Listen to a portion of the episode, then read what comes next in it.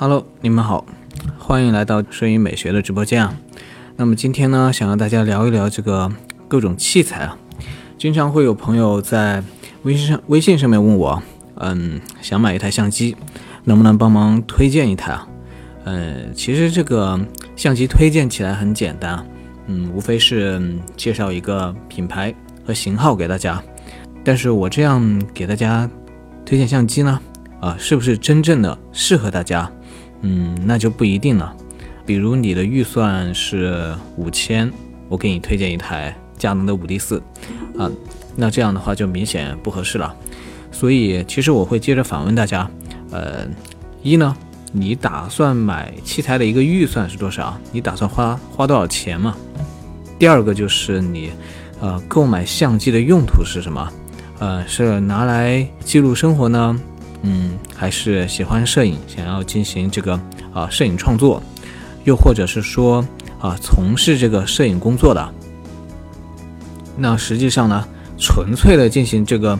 嗯摄影创作的人啊，和用来记录生活的人是完全不同的。嗯，所以呃大家在购买相机和镜头镜头的时候啊，呃要明确自己的用途啊，这个是很重要的。嗯，当我们在购买一台相机的时候呢，我们应该了解一些什么？啊，首先大家要意识到，我们买相机的话，不仅仅是仅仅是买这个机身啊，还有就是和机身搭配的这个啊镜头啊后面的啊一整个这个品牌的镜头群啊，呃，比如我们想拍风光的话，呃，想拍风光，那么我们肯定会考虑购买啊广角的镜头啊，拍大场面嘛。啊，如果想拍人像的话，呃，拍人像的话，嗯，那我们一般会去看一些嗯大光圈的一些定焦的镜头啊，或者是变焦的镜头啊。就像是我刚开始玩摄影的时候啊，当时就特别向往那种大光圈虚化的感觉嘛，呃，但是又怕对摄影只是三分三分钟热度嘛，不想投入太多的钱啊，啊，所以当时呢，我的配置的话就是。最开始的是时候是使用那个佳能的五零 D 啊，五零 D，还有加这个佳能的这个小痰盂啊，五零点八嘛。其实呃五零 D 这台相机呢，呃现在历史已经很久远了，当时也是看中它这个机身的材质比较耐操嘛，呃是铝镁合金的，呃如果有在意过这个相机的这个机身的朋友啊，呃应该知道。有这么一个有趣的现象啊，啊我主要是指佳能啊，佳能这一家的，在佳能五零 D 和五零 D 之前啊，这些两位数的机器啊，它们都是金属的机身啊。不过就是从这个，嗯，这个六零 D 开始啊，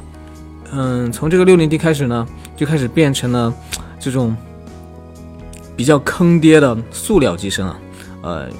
然后到了后来的这个七零 D 还有八零 D 啊，嗯，那时候可能佳能又觉得过意不去，啊，又给他们装回了一个啊金属的机身框架，嗯，当时机身材质，嗯，当然那个机身的材质的话还是比较感人的大塑料啊，只是说框架变成了金属的，嗯，不过我这边说的坑爹呢，不仅仅是它，呃。这个相机的本身的这个材质啊是塑料啊，确实不啊，确实是不太厚道啊。不仅仅是是这一点啊，呃，还有就是说，呃，佳能牙膏厂啊，从六零 D 开始啊，明显的啊，就是诚意没有之前足了。嗯，当时六零 D 这台机器出来的时候啊，呃，材质反而变成了塑料啊。嗯，这种事情呢，嗯，也可以说是佳能啊，呃，挤牙膏手段。变本加厉的一个体现，嗯，好吧，呃，吐槽归吐槽嘛，我们还是说回这个，呃，机器本身啊，其实最开始的时候用相机的话，我还只能说是用相机拍照嘛，因为当时自己外出旅游的时间会比较多，呃，刚开始会觉得如果去一些地方啊，你没有一台相机去记录一下的话，还是挺可惜的嘛，呃，大概是七年前。我从朋友那边借来了一台单反相机嘛，呃，是佳能的五五零 D，嗯，然后记得那会儿呢，嗯，那台机器的话还是配的这个狗头啊，就是十八杠五十五，而且还有防抖啊。五五零 D 距离现在的话，一晃也就是现在也也是有七年的时间了。七年之前，五五零 D 的话，还是一台只可以卖五千人民币的机器的。啊，我刚开始也和很多人一样啊，拍照的话就是拍一些花花草草啊，拍一些静物啊。嗯，这边给你们看一下啊，嗯，最开始玩摄影的时候拍的一些照片啊。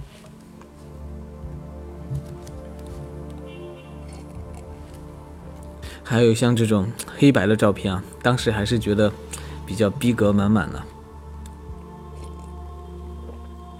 后来是因为那个相机还给朋友了，所以还是想着，呃，自己有一台相机会比较方便。于是，呃，后来就入了那个前面提到的五零 D 嘛，还有小痰盂。嗯，其实入手五零 D 的话，也算是我真正开始了解相机嘛。呃，开始研究快门啊、光圈、ISO 这些数值的作用啊，啊，通过了解这些参数的作用呢，呃，也是试着去拍一些自己想要的感觉啊，拿它们拍拍静物或者人像之类的，也是慢慢的开始提起对摄影的兴趣，也是从那个时候开始呢，真正的开始喜欢摄影啊。当时手持五零 D 还有小痰盂啊，小痰盂的这个。大光圈虚化的效果啊，真的是可以让你的让你的片子分分钟不再被吐呃吐槽成和手机拍的一样。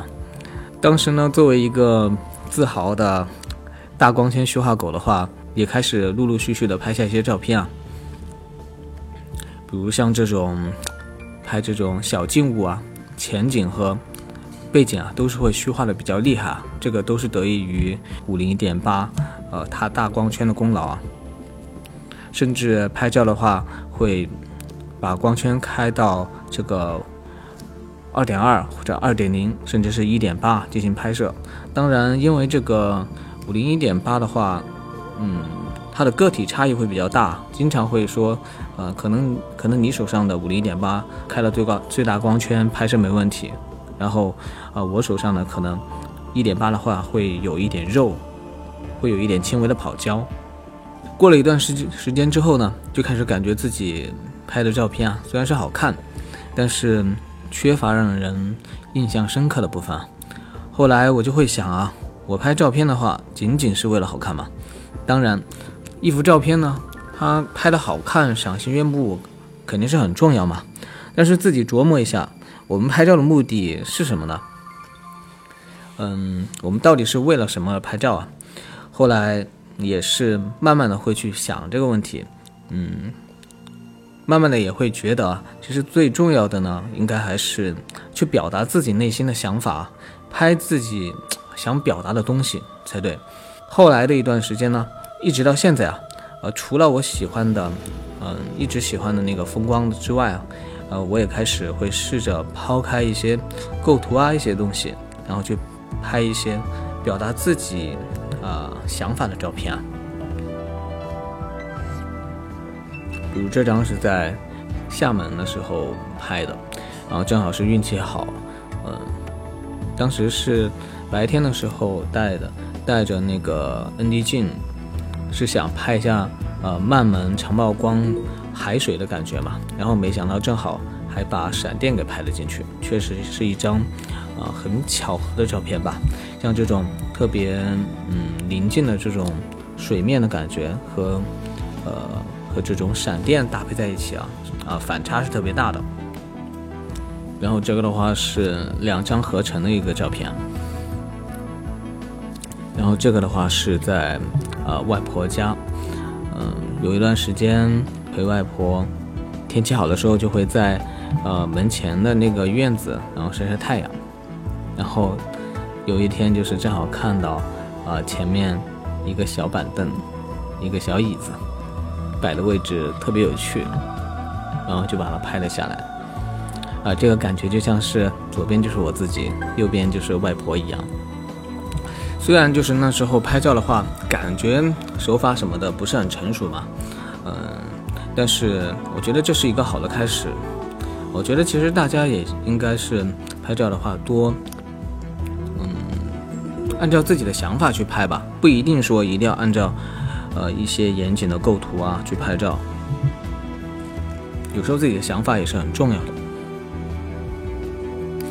用过嗯这个佳能的五零一点八一段时间之后呢，嗯后来还是把它给出掉了，然后就是入了呃适马的五零一点四啊，换成了这个适马的五零五零一点四。但是佳能的五零一点八这支定焦呢，还是说一下吧，确实是一支入门的性价比很高的呃镜头啊，只需要五百块钱啊就能体验到这个大光圈虚化的魅力啊。嗯，就这个价格来说呢，能拥有这样的一点八的大光圈啊，确实是很超值的。所以相对的来说，嗯，毕竟它这么便宜嘛，所以它的做工就非常的廉价了。啊，这个廉价包括了它的呃材质啊，大塑料嘛，还有镜头本身的这个镜片的结构。呃，不过话说回来呢，五零这个焦段，五十毫米这个焦段的话，其实都是各个厂商啊，嗯，必争的一个焦段。不管是这个索尼啊、尼康还是佳能啊，啊，都有非常出色的这个五十毫米的镜头啊。呃，其实很多的，嗯，很多的这个新手入门的话，也是会选择五十毫米这个焦段。所以就是我们看到，在这个单反市场的话。呃，佳能和尼康啊卖的这么好啊，从他们制造的这个入门级的五十毫米的镜头啊就可以看出来的。呃，像这个佳能的啊五零一点八的话啊，它只要五百块钱。当然这两年也是推出了升级版的五零一点八的 STM。尼康的话也是有自己的那个五零一点八的五零五五零，我记得是有五零一点八 D，还有一个是五零一五零一点八 G。嗯，然后索尼微单那边的话。入门的门槛会稍微高一点，他们的这个啊五五一点八的话，购买的话就是得啊四千大洋的样子啊，嗯，所以其实从这个呃各家入门的五十毫米镜头的价格上面啊就可以看出啊，比如佳能这边只需要五百块钱就可以拥有这个五零点八，嗯，所以佳能其实对于拉拢这些很多啊刚入门的。呃，摄影爱好者的话，啊，是非常的有诱惑力的，啊，所以其实从营销这一块来说的话，佳能啊还是特别会花心思的，所以现在其实用佳能的还是在中国的话还是占主要的。当然，嗯，前面有说到，如果要入门这个呃索尼啊，那么这个门槛啊就明显真的是高了很多。当然，索大法的这个价格贵嘛。不能忽视的是呢，他家的这个五五一点八这个镜头啊，它本身的素质啊，就是呃秒杀尼康和佳能的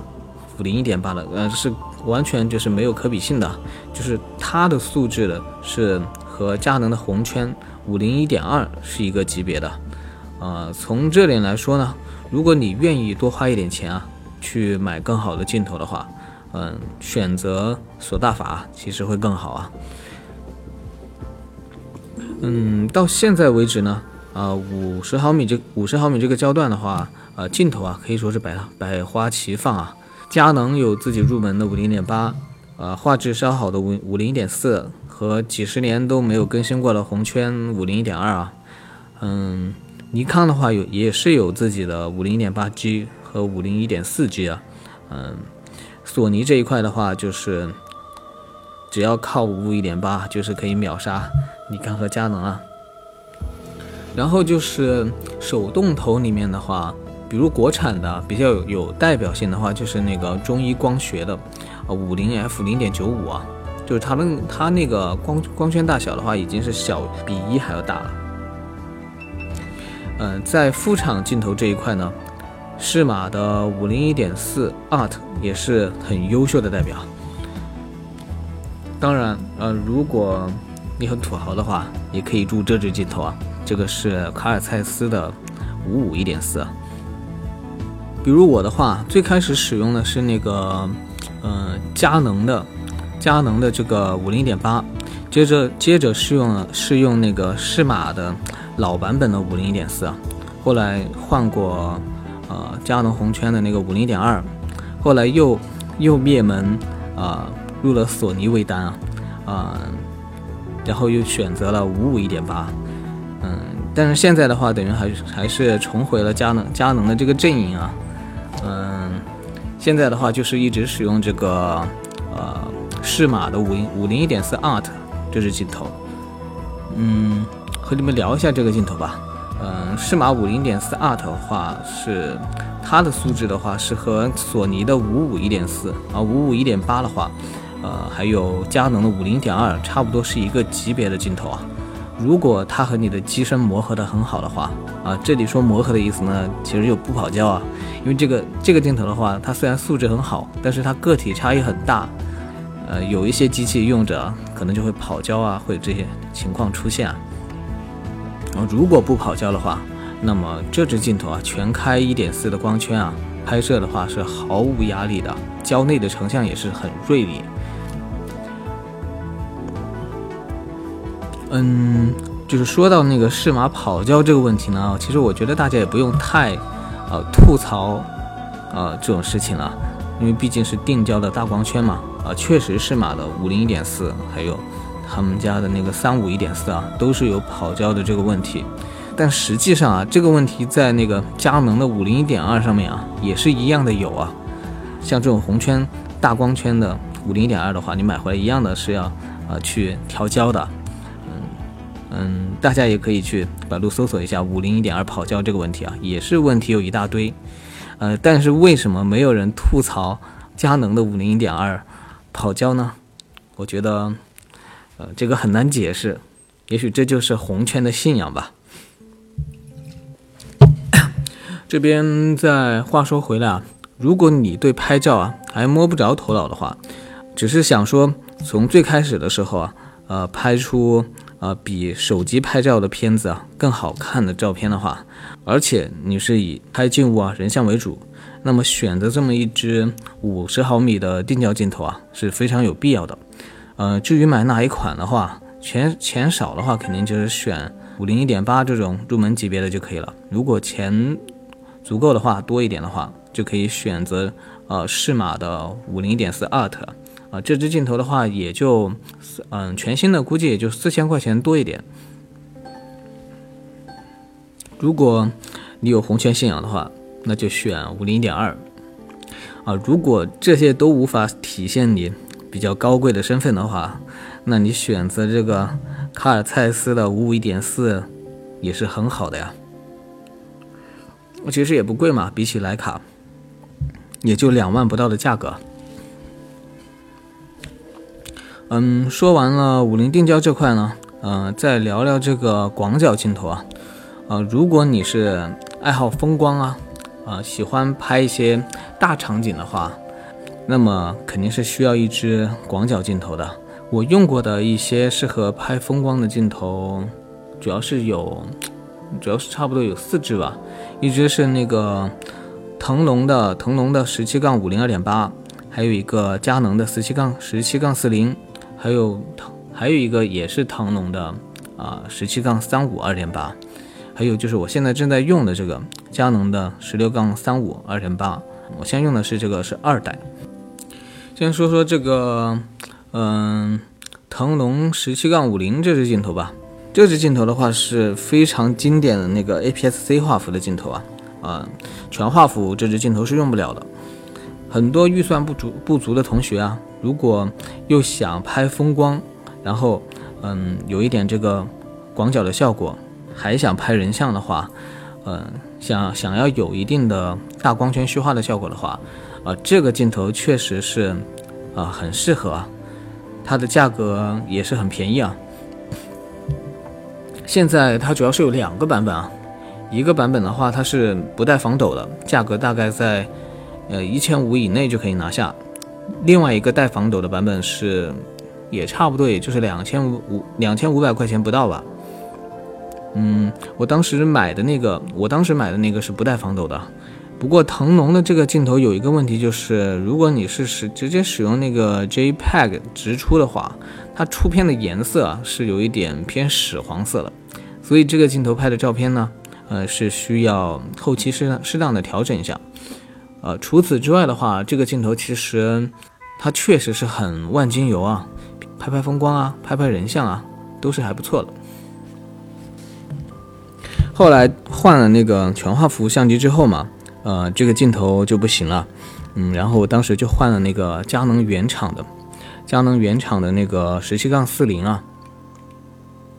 十七杠四零的话，呃，也算是现在最便宜的红圈镜头了。嗯，其实买十七杠四零呢，买其实要的就是它那个十七毫米的广角嘛，拍风光的话还是不错的。可以给你们看一下这个啊十七杠四零这个样片啊，这个就是十七杠四零拍摄的。可以看到这个十七毫米，它这个广角端拍照的话，确实可以拍的挺广的，嗯，也比较大气，嗯，这个确实是这支镜头的优势啊。嗯，不过对于照片的素质呢，嗯，它其实是存在一些问题的。比如看这张照片，它这个中心的位置，中心的位置的话，其实画质还算是不错。但是到了这个边缘的部分的话，呃，这一块的话，它可以，你们可以看到它旁边的话，明显是有一些暗角的。呃，这个这个照片我虽然是有后期调整过，但这个暗角是没有调整过的。这一看到它旁边啊，还是有会有一些暗角。然后另外有一个问题就是，看到旁边的时候，明显会有很明显的拉伸啊，啊，画面拉伸的情况很严重啊。也就是说，这个镜头它对于，啊，边缘部分的这个畸变的控制并不好。另外就是边缘部分的这个画质啊，它也是有所下降的。当然，这些缺点呢是镜头本身的那个素质决定的嘛。呃，对佳能来说，你付给我四千多块钱啊，呃，我得我也只能给到你这样的画质。虽然它画质一般嘛，但是它有广角，还有一个骚气的那个红圈的加持啊。所以，如果你对画质没有特别极致的追求的话，呃，十七杠四零这个镜头的话还是非常值得入手的，毕竟它便宜嘛。接着就是说那个。呃，十七杠三十五啊，这是广角头啊，嗯，它是一支非常古老的镜头了，可能很多人都不知道。前阵子我在那个淘宝上还搜索了一下，啊，发现淘宝上都只有二手卖了。这支镜头好就好在它的它的参数非常好啊，有也有十七毫米的广角端，然后它的最最大光圈可以到二点八，嗯，而且另外一点最重要的就是它非常的便宜啊，两千块钱不到的价格就可以拥有啊。从数据上来说呢，它很好看啊，十十七毫米的广角嘛，二点八的大光圈。但是这个镜头这么便宜的话，它其实这么便宜的话，它肯定是有它的原因的。这支镜头它拍照的话，在一些复杂的环境里面啊，呃，出的片子可能就是会比较松散啊。嗯，这这支镜头的话，它大部分的时候拍照还是很不错的。呃，主要就是这支镜头可以让你很用很便宜的价格去体验十七毫米广角端。最后就是镜头这部分的话，呃，我说一下我的想法，因为毕竟就是如果我们要买镜头的话，呃，毕竟我们是自己用，然后我们是要自己花钱去买的，所以呃，我们就是要记得永远去买呃我们自己价格范围内啊能够承受的那支镜头就可以了。如果你的钱少呢，呃，那么就不要嫌弃器材不够好啊，呃，因为其实拍照的技术还有后期的技术啊，呃，比器材本身啊真的是重要重要的多得多。不要嫌弃你的好搭档嘛，多嫌弃嫌弃自己啊，嗯，嫌弃自己是不是做的还不够好？嗯，与其花那么多钱在器材上面的话，不如多花点钱去。买点书看，呃，或者去花钱去学一下后期啊，呃，修图啊，还有拍照的技巧。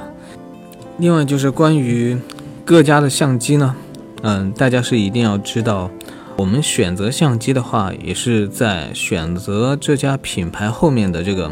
呃镜头群啊。那么今天跟你们聊的差不多就是这些了。OK，那我们就下周再见。差不多下周下周直播的话是在星期五啊，星期五晚上八点半开始。